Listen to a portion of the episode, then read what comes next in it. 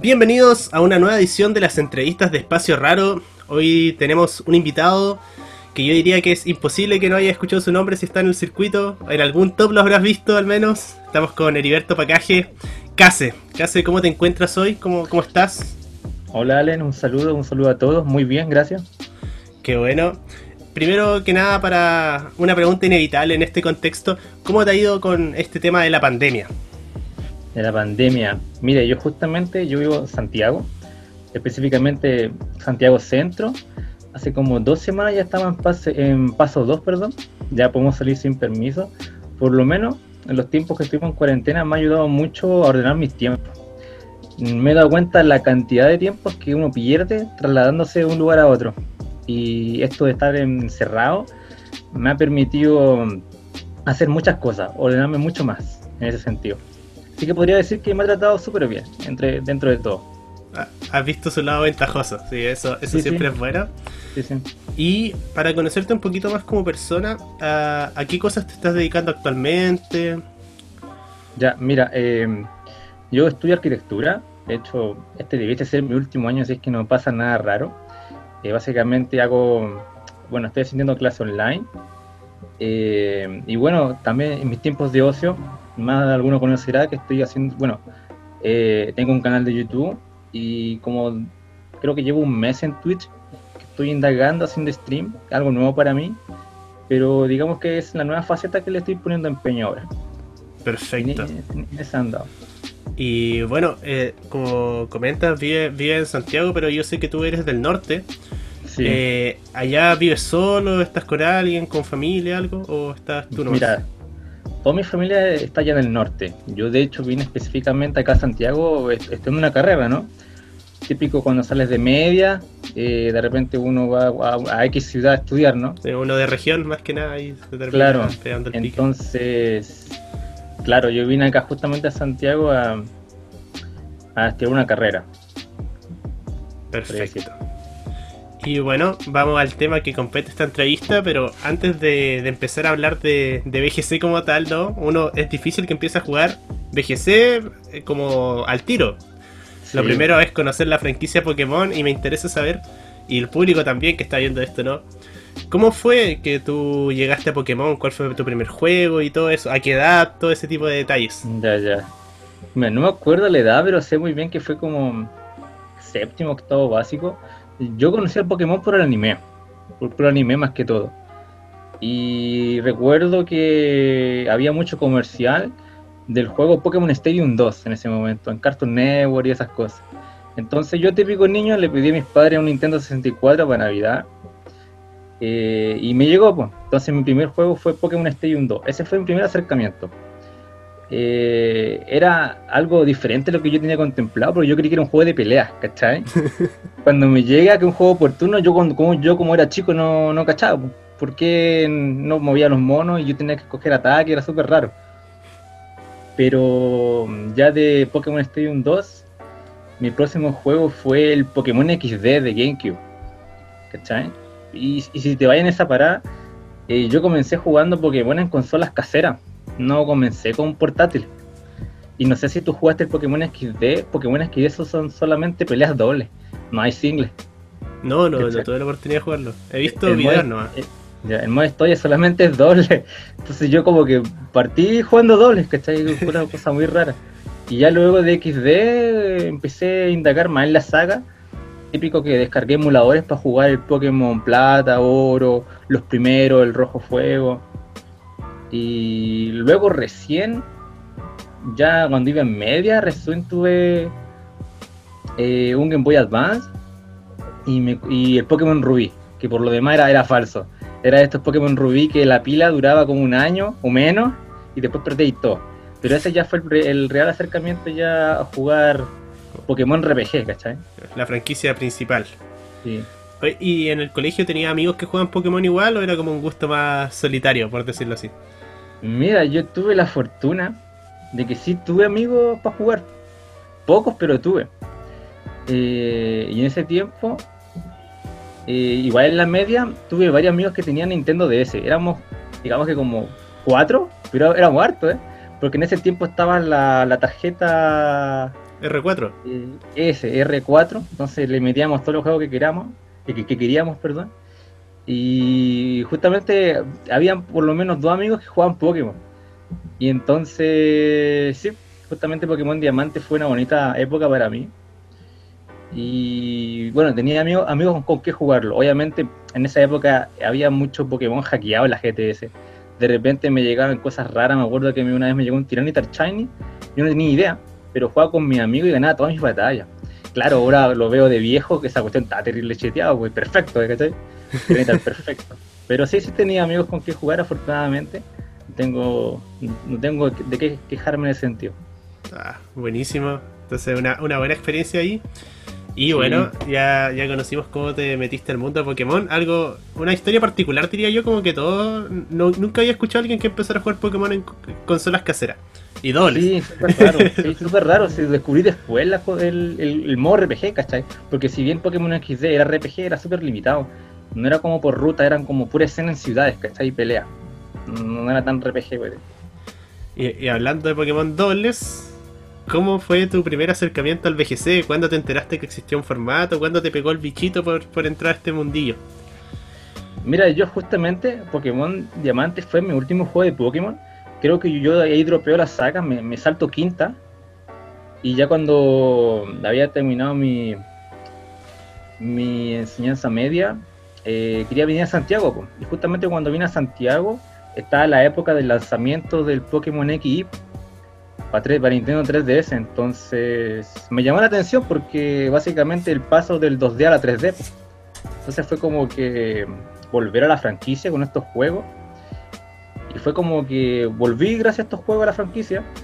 Tenía ganas de jugar un torneo porque el competitivo algo había, algo había cachado en Pokémon Diamante. Digamos, sabía naturaleza en ese momento, sabía naturaleza, no sabía lo, lo Ipsi que no sabía los puntos de fuerza individuales era una cosa que no sabía.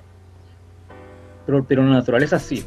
Entonces quise probar suerte. No sé cómo me enteré de que había una tienda en Los Leones. Eh, en, este en este caracol en Asiamogo también torneos casuales y no sé cómo me entero creo que por Facebook creo que me enteré y decidí asistir eran como torneos casuales en una tienda. Yo me acuerdo que la primera vez que fui, eh, piensa tú que yo cuando fui a Santiago estaba solo, o sea, conocía a muy pocas personas, entonces eh, tenía mucha vergüenza, la verdad. De hecho, cuando fui, como que quise devolverme, dije, no, no voy a ir nomás.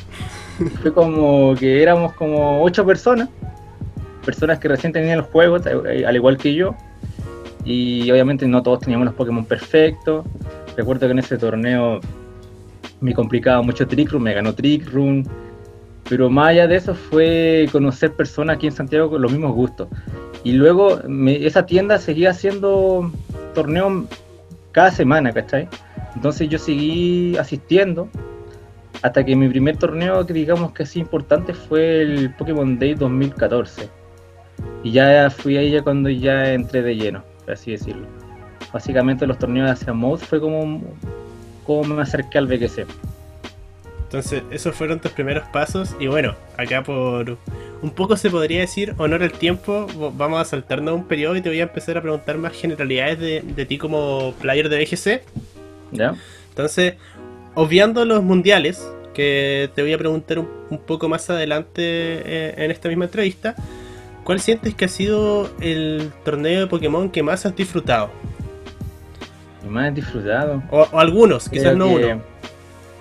Creo que justamente el Pokémon Day 2014 fue el, torneo que más disfrutado porque fue, mi, primer torneo grande. Y haber topiado en ese torneo, que fue demasiadas personas, fueron 200 y tantas. Y creo que fue el primer torneo, hasta ahora, incluso jugando ahora en, circuito oficial, fue el primer torneo donde nos separaron por dos flights porque éramos muchos, ¿cachai? se quedó en el top 8 de cada fly y jugamos un top 16. Yo creo que quedé top 8. Y fue mi primera experiencia en torneo grande. Entonces jamás lo voy a olvidar. Jamás lo voy a olvidar. Y ahí también topeando en una circunstancia como esa, igual te pega el bichito fuertemente. Sí, es que, es que me, causa curiosidad porque yo los torneos de Samot jamás gané uno, jamás pasé, de, bueno, no, era topear, era como pasar de, porque era, era como grupo, había que pasar de grupo, pero jamás pasé de grupo, quizá una vez, pero fue raro haber topeado un torneo grande y, pero con antelación no, no, no haber hecho nada, ¿cachai? Entonces igual fue curiosidad, pero bueno, sí, a partir de eso fue cuando ya y después del Pokémon Day me quedó el bichito y caché que había Pokémon, o sea, torneos Pokémon oficiales, entre comillas, porque eran ligas Play Pokémon, que solo te dan estos puntos de Play Pokémon, pero no se ve. Y luego seguí con esos torneos, eh, igualmente eran como semanales. Eso fue como, bueno, 2014, eh, año que hubo, eran torneos oficiales, pero no, no para clasificar al mundial. Perfecto. Y si, siguiendo con eso, en el momento que ya decides dedicarte a esto así como de manera más seria, ¿cuáles fueron tus primeros pasos a seguir para, mejorar como player? Mira, la verdad, eh, yo no tenía mucho referente, o sea, por lo menos si me pongo a pensar aquí en Chile, éramos todos, estamos, estamos todos en la misma posición. Jamás nadie había ido a un mundial, ¿cachai? Nadie había tenido un torneo oficial realmente me acuerdo que yo de hecho en ese momento tampoco seguía es que ahora YouTube está, muy masificado no de más que uno puede seguir a un español que juega Pokémon pero en ese momento nadie tampoco. Entonces básicamente eh, me lo hice en el camino o sea jamás eh, como te digo jamás tuve un referente o algo así. Sí que a lo lejos veíamos los mundiales Aracho Mati con su esporas ganar en 2013 a Rizzo a, eh, tres veces campeón del mundo pero no sabíamos nada más ya de eso, así que digamos que el, final, el recorrido, lo, que jugamos en ese entonces, tuvimos que hacerlo por nosotros el camino, ¿cachai? Jugar torneos, torneos hasta la saciedad, ya ligerito cada año Chile ha aumentado el nivel. Así que más que nada eso podría decir, como que no tuvimos camino, tuvimos que mejorar entre todos nosotros. De hecho, hasta el día de hoy, ¿eh? hasta el día de hoy. Perfecto. Y antes de, de saltar a hablar un poco de tu experiencia en los mundiales, te quiero preguntar por algo que, bueno, cualquiera que se haya enfrentado a ti o que haya visto incluso tu canal de YouTube, que también va a hablar de eso más adelante, eh, podrá ver que tú no te llamas Case en el juego, sino que te llamas TG Case, que son las iniciales de Team Garrita. ¿Qué me puedes comentar? Cómo, ¿Cómo, surge? ¿Qué año surge? ¿Qué no lo componen? O, bueno, tu experiencia en base ya, que, que fue algo muy gracioso porque digamos que fuimos un equipo, pero de siempre, pero al, final le pusimos nombre como dos años después. La cosa es que había un grupo en Facebook que se llamaba Pokémon CBI. Eh, esta página lo, eh, la, administraba Fénix, entonces él, hacía amistoso con otros países de LATAM. Eh, onda, él pescaba jugadores de Chile. Esos jugadores de Chile se escogían a base de un torneo. Había que, creo que topear o autoganar y luego eso eh, juegan amistosos con otros países de LATAM. Entonces, eh, típico chat en Messenger, ¿no? Eh, estábamos todos nosotros, entonces ahí estaba la mayoría, estaba, estaba Nachito, estaba Chupi, estaba Homero, entonces ahí fue la primera vez que nos conocimos, ¿cachai? Y el hecho de que se llamaba Team Garrita es que usábamos este sticker del, del gatito de Facebook, este con garrita, no sé, no, sé si lo conocí. Sí, la manito del, del gato porque a la hora de pelear era como que dale suerte, manden garrita y mandábamos garrita. Entonces, ahí nació el nombre Garrita, justamente ese sticker a la hora de jugar amistoso contra otros, países, era como la buena suerte, ¿no? Pero no nació de inmediato el, equipo y, o, yo de inmediato no, no, me integré al team. Eh, creo que pasaron más años conociéndonos, topándonos torneos eh, mayores antes que la, que la idea se llegara como tal. Pero ese fue el inicio de, de Tingarrita. Éramos como eh, un grupo amistoso de, para torneos amistosos contra otros países y ya luego queda como un grupo de amigos que juega Pokémon. Perfecto. Y bueno, yendo a lo que ya habíamos anticipado de los mundiales, sé que eres uno de los chilenos con más participaciones. ¿Exactamente cuánto, a cuántos mundiales has asistido? Desde, desde que empezó, desde que Latan tuvo la oportunidad de ir a mundiales, he ido, que son justamente cinco. 2015 fue el primer año donde los latinos por primera vez pudimos, pisar el mundial y ya estamos en 2020, han sido así cinco años. Cinco años participando en el mundial. Sí. ¿Cómo ha sido esa experiencia de poder estar en tantos mundiales? Poca, no son muchas las personas, eh, al menos que, yo conozca, que pueden, pueden decir eso. No, es muy, es muy poca la verdad. Quizás Neme, eh, podríamos decir que muchas han clasificado, pero claro, asistir igual es otra cosa. Sí, es otra cosa, eh, son dos cosas diferentes también, eso es verdad. Bueno, por una parte es bonito porque eh, he visto, o sea, he visto básicamente casi toda la historia de Latan durante todos los años. He visto todos los jugadores que han empezado y que se han, digamos, que han hecho un nombre en este juego. El mundial, obviamente, el, primer mundial siempre es el, el, que más uno recuerda, ¿no? El Boston el que más recuerdo con más cariño. Luego el 16 igual tiene otro espacio aquí en mi cocoro porque fue el, mundial donde fuimos más chilenos. Digamos que fue el mundial donde más cómodos nos sentimos porque éramos muchos, éramos muchos chilenos. De hecho, veo esa foto de 2016, eh, todo el chileno todavía me emociona. Luego ya los otros mundiales, 17 fuimos pocos, 18 igual. Pero la experiencia de ir al mundial siempre es gratificante, muy gratificante. El ambiente, solo por el ambiente, y por recibir el kit que te dan por clasificar ya te, paga el viaje de alguna manera. Eh, quizás lo único que me entristece es nunca haber logrado un buen resultado en un mundial, pero más allá de eso, eh, no, no, tengo nada más que decir. Es una, es una experiencia que hay que vivirla realmente. Es una fiesta. Todo lo que veo al mundial para mí es una fiesta. Perfecto. Y bueno, sé que como ya nombraste tu mundial preferido, que es el primero, obvio que el que recuerdas con, como con más ilusión, se podría decir. Sí, sí. Pero fuera de, la experiencia como de, del sentir, ¿cuál ha sido tu meta preferido? Bueno, no sé si ligando a los mundiales, en general, ¿cuál ha sido tu meta tu meta preferido de, de Pokémon? me gusta mucho el 15, el 18 y el 19. Me gustan mucho esos tres metas son mis favoritos. Eh, creo que el 18, a pesar que está la Andrews y Cresselia, me gustaba bastante. Y bueno, también están los Zetamut. Pero creo que 15, es que básicamente soy fan de los Mega, ¿cachai? Meta donde hay Mega me gusta. Me acuerdo que creo que 17 no hubo Mega. Entonces, bueno, piensa que yo partí jugando con Mega. Entonces, eh, partí jugando este juego eh, haciendo team building base a los megas. Es súper fácil hacer team building en base a los megas, porque digamos que, ah, no, sé cuántos megas habían eh, por meta que rendían, pero ponte tú 7, entonces era fácil pescar un mega y ya hacer team building alrededor de ellos, ¿no? Es lo mismo que pasa con los restricted, que es muy fácil también hacer team building entre ellos, porque servirán crear arquetipos, entonces es fácil hacer compañeros pero ya los otros metas es más difícil. Por ejemplo, el 20 igual, porque no hay algo que, que tengas que piquear sí o sí. Pero eso te podría decir que el 15 y 18 me gustan. Perfecto. Y bueno, ya conocemos tu meta favorito y actualmente ¿qué opinas de BGC 2020? El que, que se ha estado jugando en estos momentos, de la mecánica que vino a reemplazar a los megas que, que has dicho que te gustan tanto. Sí, bueno, es raro jugar sin Mega, pero el, concepto y la mecánica Dynamax a mí por lo menos me ha gustado mucho.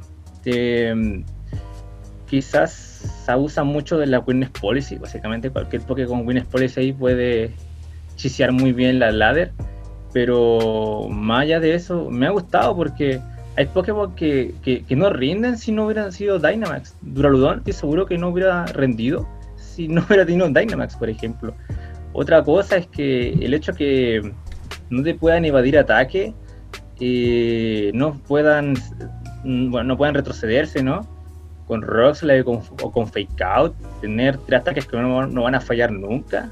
Véase también Minimize, atravesar Protect, dinámicas muy parecidas a Zetamud, a mí me gusta bastante, me gusta bastante. Y también se escapa mucho de los cálculos.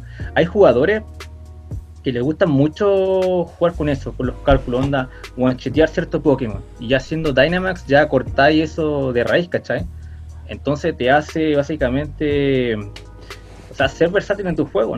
Esto no es ajedrez, ¿cachai? Entonces, a mí, a mí me gustó bastante.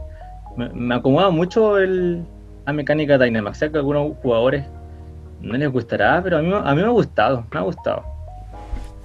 Perfecto. Y bueno, viendo un poco más, volviendo como a tu carrera, eh, ¿cuáles crees que son tus logros éxitos más grandes? ¿Con cuáles te sientes más, más lleno o, dices como, wow, esto es valió la pena por esto? A ver, a ver si me pongo a pensar. Yo diría que no uno en concreto, pero sí estoy sorprendido de haber topeado en todos los regionales que he jugado, menos en uno. Menos en uno. Me parece increíble. Porque, mm, no sé, yo creo que no soy un jugador muy bueno, pero no sé qué me pasa en los diálogos regionales, que siempre me va bien. ¿Cachai? Recuerdo que siempre hago como 7-0 en la Suiza y luego hago top, pero luego es que, no sé, me pongo a pensar en cualquier momento y cómo hice top en, este regional. No diría que un, resultado en sí, pero sí estoy sorprendido de siempre hacer top en los regionales, ¿cachai? Digamos, nuestro torneo más importante. Siempre me he preguntado, no sé qué me da ese día, no sé de, qué tal manera enfrento ese día que, digamos, que me da bien, entre comillas. Eso, eso puede ser un momento un momento especial. Es como cuando a los equipos dicen que hay partidos que juegan diferentes, como, como lo mismo. Los, regionales los juegan diferentes. algo así, pero es súper raro. Me gustaría alguna, vez encontrar eh, eh, qué es, Pero eso podría decir. Me estoy sorprendido de, esto que van tantos regionales. Y dando vuelta a la tortilla, eh, lo contrario a la anterior pregunta, ¿cuál ha sido? Bueno, considerando que ya has dicho que tienes como una decepción, por decirlo así, de no haber eh, rendido también en los mundiales, pero pero quizás fuera eso, quizás algún combate en particular, sobre todo un juego que este también se ha afectado mucho por la suerte, por las hacks de repente, alguna decepción, algo que tú dijiste ya acá voy seguro y no se dieron resultados, quizás por factor externo o, simplemente el rendimiento. Tengo una. Y esto va. es, que, es que me acuerdo y, me río y me da rabia. Eh, fue justamente. Es una, es una digamos. Fue justamente en 2015 nuestro nacional, regional, comunal, no sé cómo quieran decirle. Fue algo muy raro, pero bueno, fue un, fue un torneo regional, pongámosle. Y me acuerdo que pasé a top, el día domingo se jugó el top y me toca contra Romero. Y lo que pasa es que, mm, digamos que no está tan. Eh, a cómo la verdad, no sé si formal, pero decirlo. Había juez, todo eso, pero no se respetaban las, reglas. Por ejemplo, el primer game con yo, eh, yo con el Homero.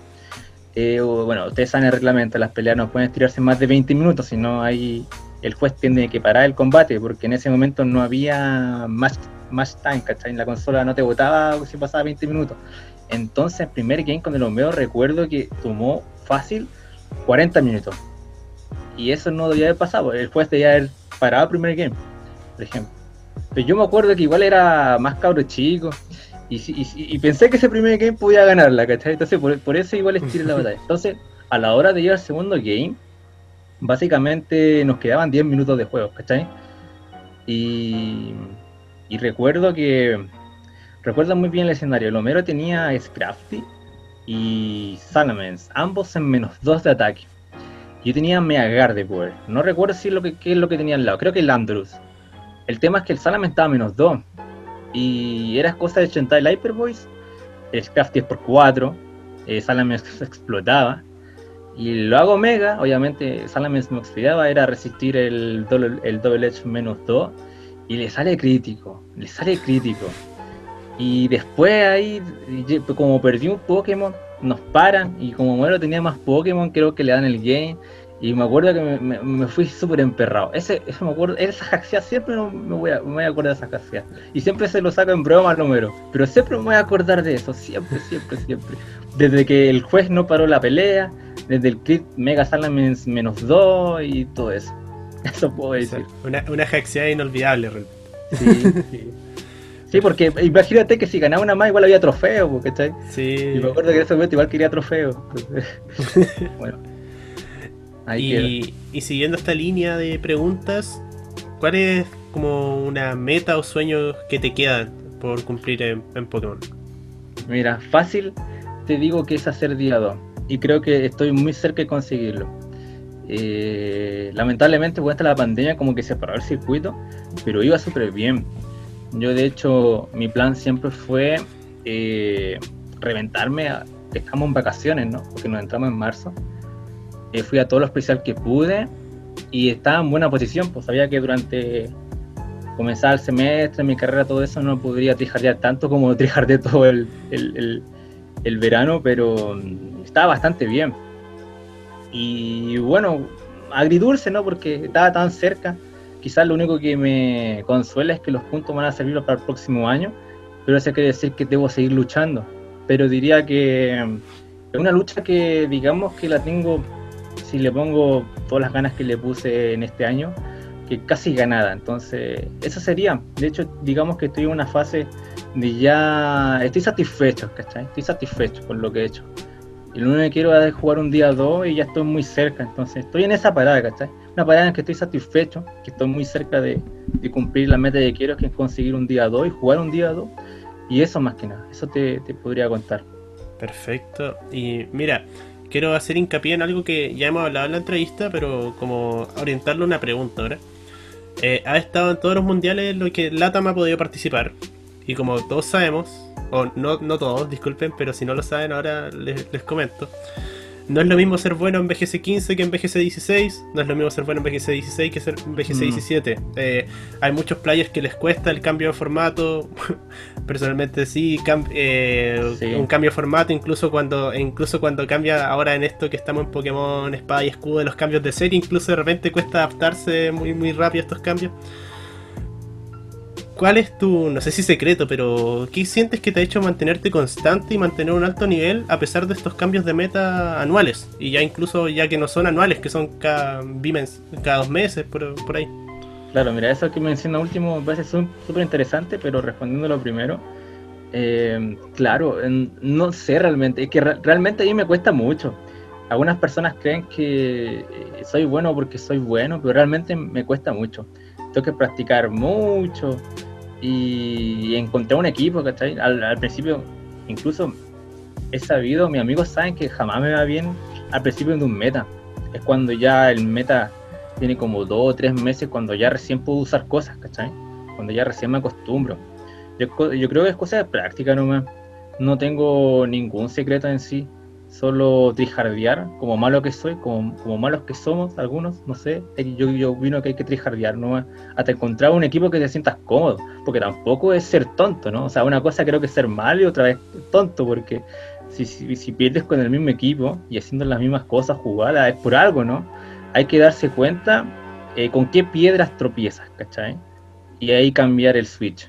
Pero eso, yo creo que lo más importante es identificar por qué pierde y tratar otra cosa o cambiar X cosa. Y en cuanto a lo último, es una cosa que me preocupa, porque, a ver, me gusta que las reglas vayan cambiando, podríamos decir cada dos meses, porque las series duran dos meses. Y me, eh, gusta porque el, eh, siento que no es como que, oh, no me gusta este meta, voy a tener que esperar el próximo año para jugar. No, pues voy a esperar a otra serie y probar. Pues pero me asusta porque demanda más tiempo, o sea, como te digo, yo no soy bueno, entonces tengo que trijardear, trijardear hasta contra un equipo, y si todas las series van a durar dos meses, como hacer lo mismo siempre, ¿cachai? Pero, pero me gusta, pero por ese otro lado me asusta. Ah, entiendo.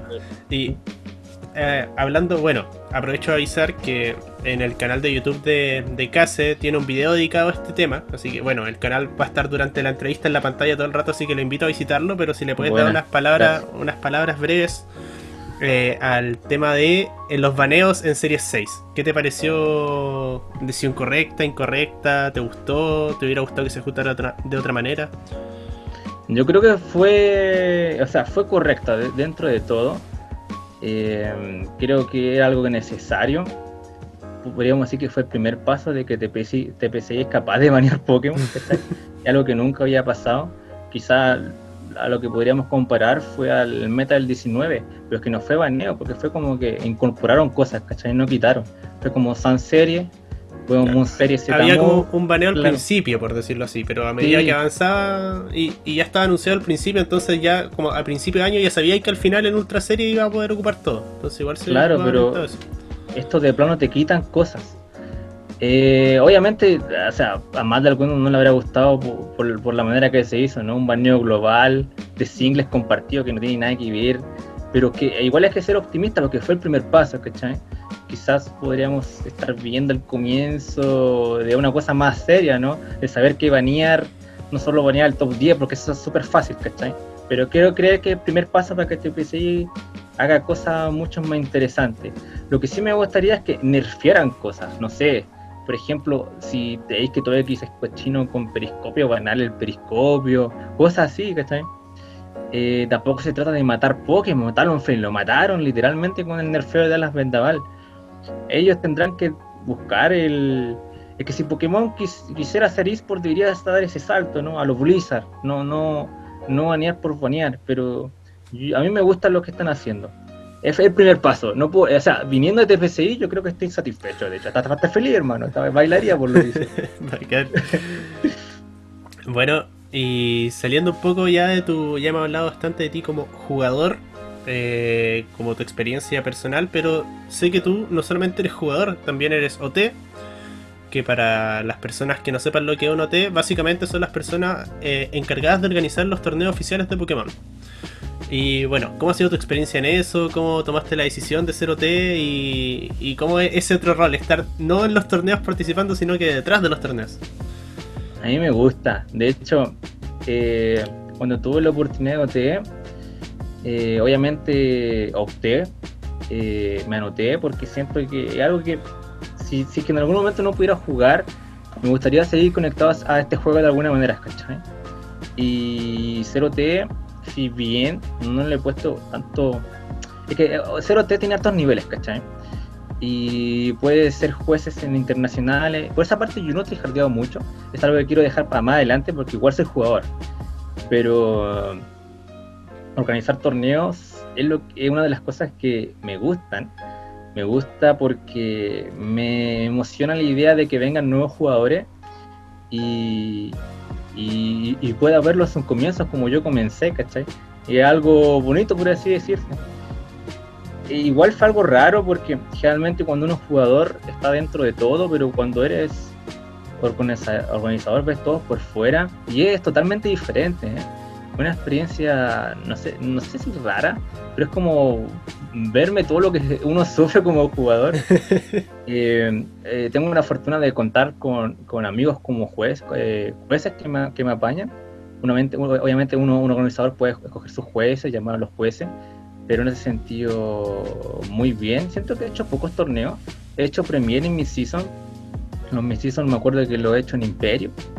Así que no ha sido malas decisiones. Creo que los mis season requieren un lugar mucho más que te puedas concentrar, como uno que en vez, que en vez de un patio de comida, que es donde suelo hacer los premier. Eh, quiero, eh, bueno, el circuito todavía está en stand-by, pero me gustaría darle más énfasis a mis torneos. Siempre procuro dar medallas. Creo que últimamente a los organizadores en general se le ha olvidado no dar buenos, o sea, sí dar buenos premios, ¿para qué vamos a decir? Un peluche no, no justifica las tres lucas y, todos los dolores que tienes que pasar para ganar. Pero más allá de eso, no sé, yo como fui jugador, eh, más allá del trofeo en sí, es lo que significa un trofeo, ¿cachai?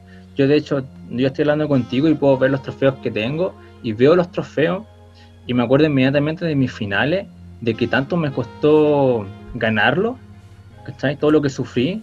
Entonces sería bonito de que un jugador X si gana un torneo mío, eh, viera una medalla, un trofeo y sintiera lo mismo, ¿cachai? Es por eso que yo siempre procuro dar medallas.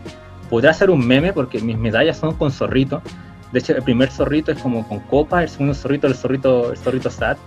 Pero eso, yo creo que es muy bonito representar ese esfuerzo en, en que lo material no importa, pero eh, no, no sé si me entiende, ¿no? Sí, sí, no, sí, eh, entiendo por dónde vas, que igual la medalla es más que la medalla, es como la representación de lo que es una medalla.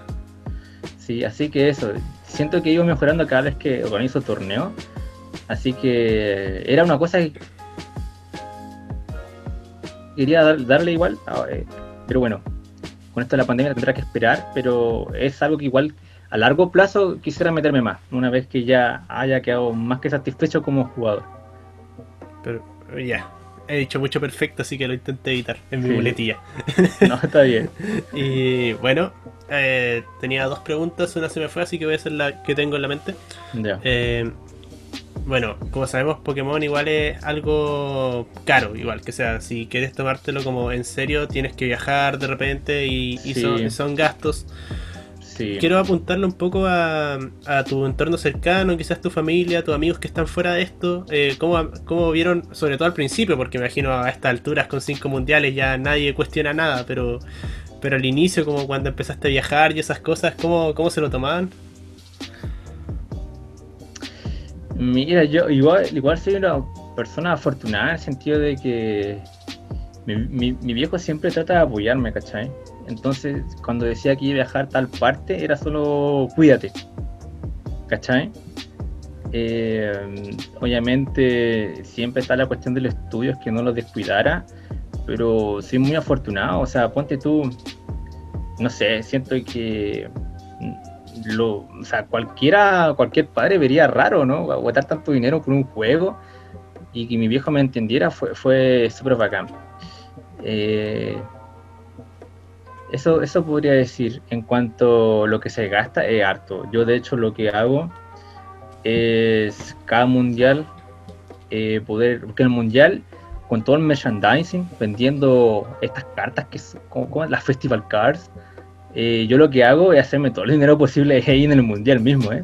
pensando en la próxima temporada. Es una de las cosas que suelo hacer.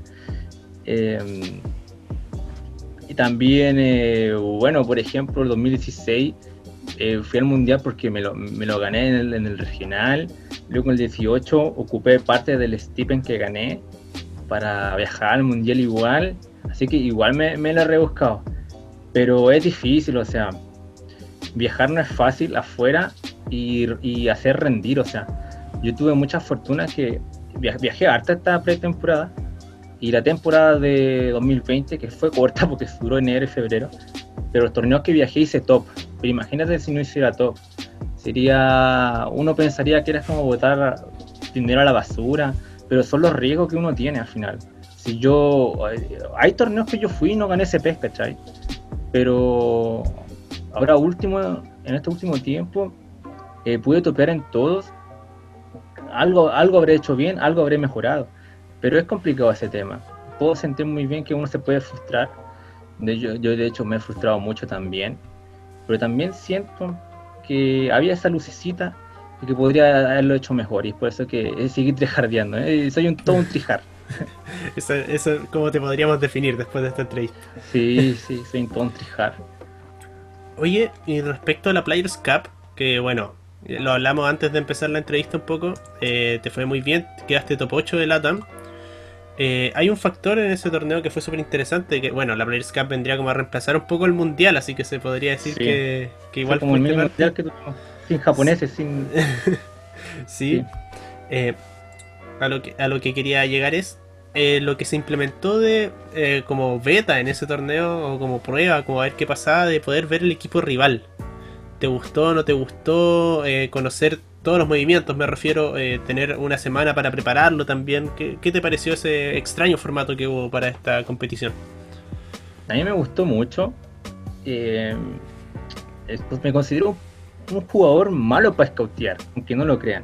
Y el scout es algo muy importante generalmente en los torneos nunca hago scout, porque eso, aunque me dijeran, no confiaría que tuvieras ataque hasta verlo, pero el hecho de tener la tinchita abierta eh, ayuda bastante a la hora de, bueno, nosotros le decimos cheese, cachaña, eh, por ese lado me gustó mucho, ¿me entendí? De hecho, una de las cosas que por, por qué fui con estándar fue justamente por eso, porque lo estándar no hay cachaña, no hay nada que esconder, es solo jugar bien. Entonces, yo por ese sentido, opté por uno, por un estándar y todos los equipos que me topé, o la mayoría, eh, también era súper estándar. Eh, me ayudó más que nada por estos equipos chis o fuera de lo común. Me topé al menos dos jugadores que eran de esta manera, Que si seguramente no, no hubiera sido tinchita abierta, probablemente hubiera perdido más de algún juego por eso. ¿Entendés? Digamos que no era un set estándar, era un set loquísimo, por poner un ejemplo, pero gracias a la tincha abierta eh, ya sabía de antemano lo que, lo que podía pasar, sobre todo ayuda mucho con la Witness Policy, ¿eh? había bastante. Me gustó mucho y era una manera de que, dado de que no se podía bloquear caja, era una manera de, asesorarte de que tu rival no estaba cambiando cosas. Mm. Así que nada que decir, me gustó mucho. Y bueno, ya hemos hablado de ti como player, ya hemos hablado de ti como T, pero no solo haces eso relacionado a Pokémon, también tienes un canal de YouTube y, como me comentabas, Twitch. ¿Qué puedes comentar de esa faceta? Que te pueden encontrar en Case BGC, VGC, como quiera en YouTube. Y bueno, en Twitch la verdad no, no, desconozco cuál es tu usuario, así que si lo puedes informar para la gente. Mira, por YouTube se llama Case VGC o Case VGC, como quieran decirlo. Y en Twitch es Case64.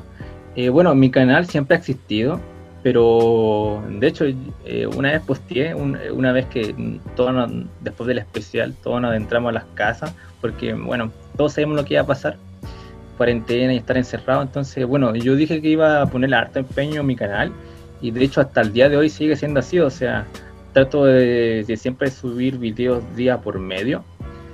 Eh, una locura, lo que trato sí hacer es grabar, no sé, para dos días, por así decirlo, tres días. De hecho, la tech que hago es cambiarme solo la polera a pensar que otro día. y era. La magia, la magia la edición. claro. Y después, ¿qué más? Eh, y en Twitch, bueno, estoy haciendo directo, suelo hacerlo tres veces a la semana. Eh, los días miércoles, viernes, domingo. Estoy haciendo lo posible para hacer eh, que sean cuatro días, pero bueno, son stream tardes, por así decirlo que son los horarios que puedo jugar, que son como de las 10 de la noche en adelante, ¿cachai? Aprox. Ahí estoy viendo cómo introducir en, Twitch, me ha gustado mucho la plataforma. Eh, siento que, o sea, YouTube, bueno, si tiene muchos suscriptores, pero siento que para descubrirte, hacer un stream en YouTube es difícil. En, Twitch te puedes mostrar más porque está dedicado para eso. Eh, veamos qué sale de, de Twitch. No solo quiero jugar el ladder, me gustaría hacer otras cosas. También juego jugar single, jugar algún que otro juego antiguo. Así que eso podría decir por estas redes sociales que me mueven Pokémon. Sí, bueno chicos, todos invitados a, visitar las diferentes redes de, de Case. Bueno, como ya habrán visto si están viendo este video en YouTube, eh, están todas en la pantalla. bueno, ahora no porque estamos grabando, pero van a estar cuando lo edite. y bueno, y ya dijo era Case BGC en YouTube y Case 64 en Twitch, ¿no? En Twitch, sí, sí. Perfecto, para la gente de Spotify que esté escuchando esta entrevista. Y bueno, antes quiero pasar las últimas dos preguntas para, ir finalizando esta entrevista. La primera, y bueno, creo que es bastante especial, es ¿qué significa Pokémon en tu vida? Pokémon, bueno, Pokémon me ha acompañado en toda esta carrera universitaria que he tenido ha sido una parte importante para mí. Creo que ahora último recién como que eh, estoy encontrando eh, todo lo que me ha ayudado Pokémon. Siento que hemos ordenado mucho más en este último tiempo. Eh, cómo afrontar momentos difíciles. De hecho, el mismo juego te enseña que es que, es que Pokémon es recto.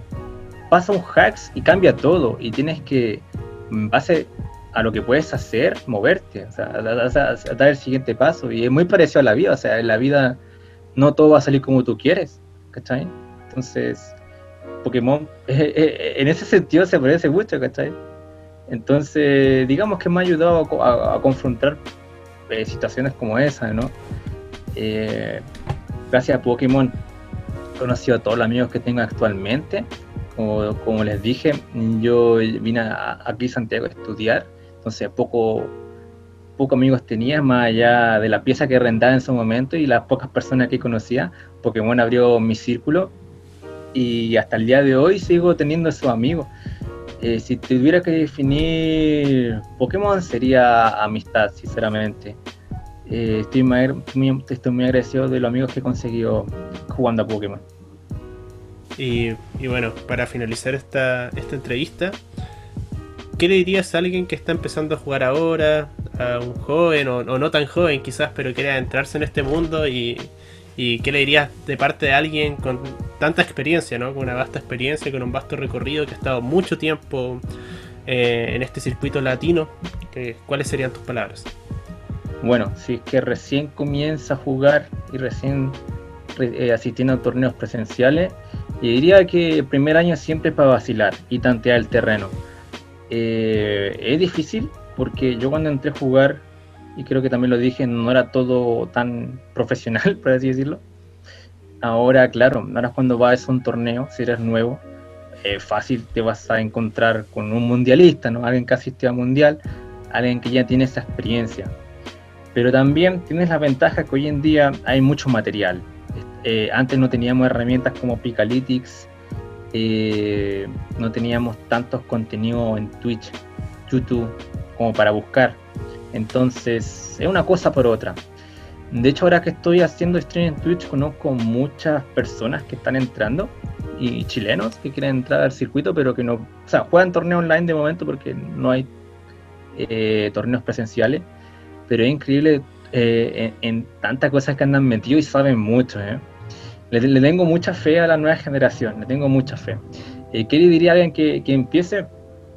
Que, no se bajonee, que no se bajonee porque los primeros torneos siempre son duros, siempre son duros, siempre te vas a frustrar. Eh, yo diría, yo creo que ya lo dije, hay que identificar los errores. no, no es simplemente perder, tienes que identificar por qué, eh, por qué pierdes, si no sería como trijardear dándote vueltas, hay que identificar por qué pierdes. Y que, no, que nada va a salir de inmediato, va a costar que salga la victoria, pero créanme que ganar un torneo es lo más gratificante que puede existir. Es una sensación única, hay que vivirlo. De hecho, el primer torneo que gané, creo que estuve en ese trance de estar en, en la nube como dos o tres días. Una cuestión increíble. Así que eso puedo decir. Y con esas palabras cerramos esta entrevista. Antes que decir cualquier cosa, agradecido personalmente de parte de Felipe Rojas, que también es parte de este podcast. Bueno, la entrevista estoy a cargo yo, así que por eso no está acá, pero, pero agradecidos por aceptar esta entrevista, esta conversación. Muchas gracias, Case. No, muchas gracias, Allen, a ti por, por este espacio. Eh, me gustó mucho. Bueno, hicieron un video, creo que fue el primer podcast que hicieron en, en relación al PGC eh, y tocaron más factores psicológicos y me, gustó mucho. Realmente son cosas que, uno siente, pero no sabe qué nombres colocarle, pero es lo que vive cada, cada jugador. Así que me gustó porque nadie, nadie ha hecho algo así, ¿cachai? Muchos hacen team building, no sé, eh, la mejor score, pero ahí por el lado psicológico nadie, ¿cachai? Entonces pareció súper interesante.